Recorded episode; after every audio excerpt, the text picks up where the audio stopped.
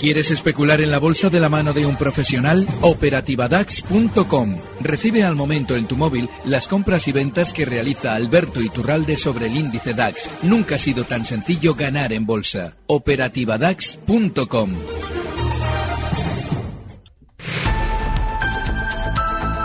En Economía a las 2, los mercados en tiempo real. XTV patrocina los mercados.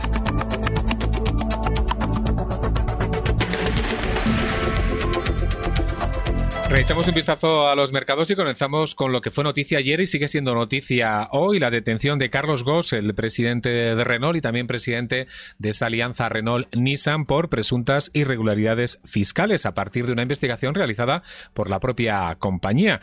Eh, Nissan ha caído más de un 5% en la bolsa de Tokio, mientras Renault en el CAC 40 francés está cayendo, ahora mismo cae un 2,25%, está cotizando en 57,73 euros cada acción pero eh, durante la mañana ha caído más. Además, ayer también cayó en torno a un 10%.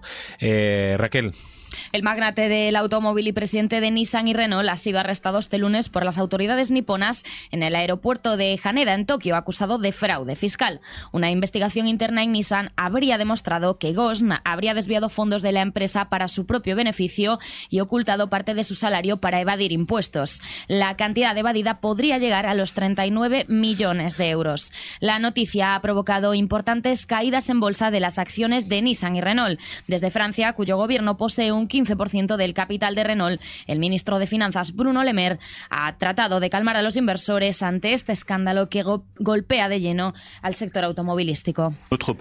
Nuestra prioridad, como ha dicho el presidente de la República, es la estabilidad de Renault y la estabilidad de la alianza entre Renault y Nissan, porque con el revuelo tecnológico actual, con el coche autónomo y con el eléctrico, nos hace falta un constructor que sea fuerte, sólido e integrado. También hace falta una gobernanza interina. Nissan ya ha anunciado que Gons, que preside la alianza, que también incluye a Mitsubishi y que es líder mundial en ventas, será destituido este mismo jueves. Las acciones de las tres compañías llevan cayendo en bolsa desde que saltó a la luz la noticia también tenemos hoy noticias, es protagonista Endesa, que, que prevé alcanzar los 5.500 millones de euros en su plan inversor hasta el año 2021. La cifra supone aumentar su gasto de capital neto, su CAPEX, en un 10% frente a su anterior plan. En estos momentos Endesa sube nuestro IBEX 35 un 0,15%, está cotizando en 20,21 20,25 euros por acción. Además, la compañía presidida por Borja Prado espera alcanzar un resultado bruto de exportación, un EBITDA de 3.900 millones de euros al cierre del ejercicio de 2021, una nueva cifra que supone casi un incremento del 15% con respecto a los 3.400 millones de euros que estima para este 2018. El EBITDA del grupo para 2019 será de 3.600 millones de euros y de 3.700 millones para 2020.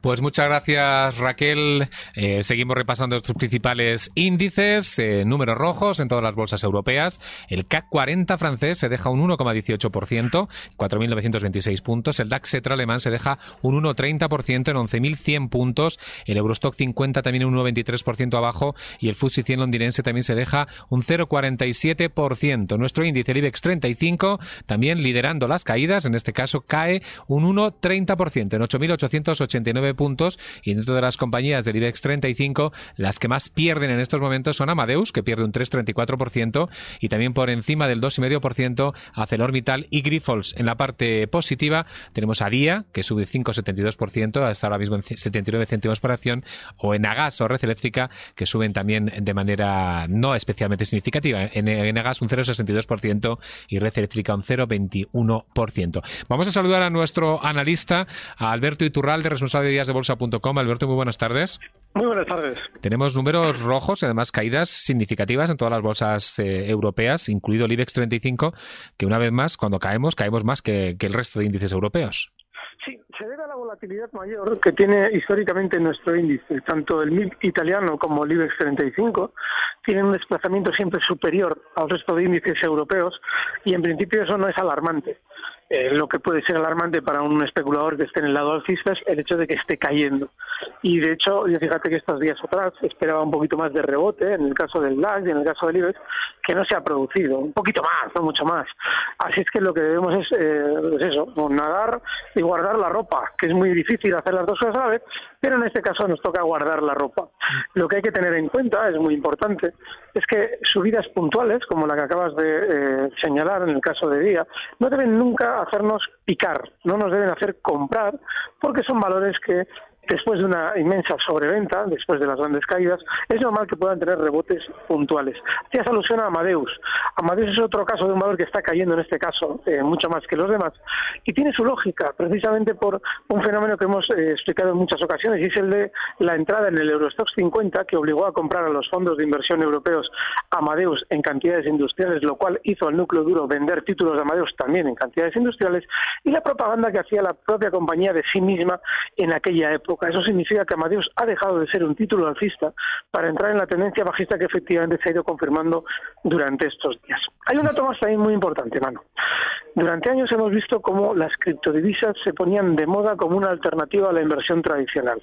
Yo he, librado una batalla, una batalla durante los últimos eh, año y medio explicando que se trataba en realidad de una auténtica payasada financiera en la que aquel que metiera su dinero iba a acabar sin blanca.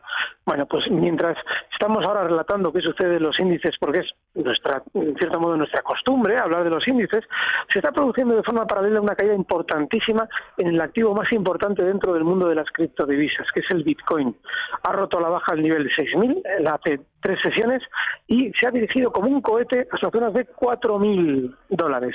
Eso significa que ya se está materializando lo que yo vengo avisando durante un año, desde 19.000 hasta 4.000 en menos de ocho meses, nueve meses. Tengan muchísimo cuidado. Dime, de, de, lo que en su momento alguien pensaba que era una inversión increíble, supongo que ha habido gente que ha perdido mucho dinero. Mira, yo he sentido muchísima decepción de las personas vinculadas con los mercados financieros cuando les he escuchado recomendar a sus oyentes comprar criptodivisas. Es un activo sin subyacente que por naturaleza tiende a valer cero. Si no vale cero es porque hay muchos intereses creados en su entorno que lo van a sostener por encima de cero, pero por encima de cero puede ser en zonas de 100 dólares, no en zonas de 4.000 ni en 5.000 y mucho menos 19.000 como estaban hace un año, Manu. Es importantísimo entender que financieramente el Bitcoin es una auténtica patraña y no hay que estar nunca. Y con las caídas que estamos viviendo hay que guardarse de intentar picar, de comprar Bitcoins por que han caído mucho, porque es peligrosísimo. Y luego te iba a hacer una pregunta sobre Renault, hablando del eh, K40 francés. Ahora mismo está cayendo un 2 y pico por ciento. Ayer ah. llegó a perder, bueno, perdió en torno al 10% de su valor por la detención también de su presidente, de Carlos Goss. Hoy parece que la situación ya está mucho más calmada y, bueno, pues eh, solo pierde, o por decirlo así, comparado con ayer, solo pierde un 2 y pico por ciento. Sí, y además hay una circunstancia especial en el caso de Renault que nadie cita. Y es que Renault era una de las automovilísticas europeas que más había caído antes de esa detención a la que haces tú referencia. Que alguien conspiranoico podría pensar que ya lo sabían. Yo no sé si lo sabían, pero era el valor que previamente a la detención de su responsable había caído más que los demás dentro del sector. Y eso lo que implica es que la detención, ese hecho puntual que genera una especie de sentimiento negativo muy concentrado, lo que sobre todo genera también es una cantidad de ventas masivas concentradas en muy pocas sesiones como son estamos viendo durante estas últimas jornadas de bolsa. Bueno, lo que se va a producir en Renault probablemente es un freno de las caídas que ya estás tú de alguna manera describiendo, hoy cae menos, un 2%, para generarse un rebote muy rápido también por la gran sobreventa que tiene el valor. Con lo cual, durante las próximas sesiones lo que viviremos en Renault seguramente será un rebote en contra del sentimiento del mercado. Pues Alberto Iturral, de lo que aprendemos contigo cada día, ¿eh? eh de díasdebolsa.com. Eh, muchas gracias. Hasta la semana que viene. Un fuerte abrazo. Economía a las dos. Información bursátil.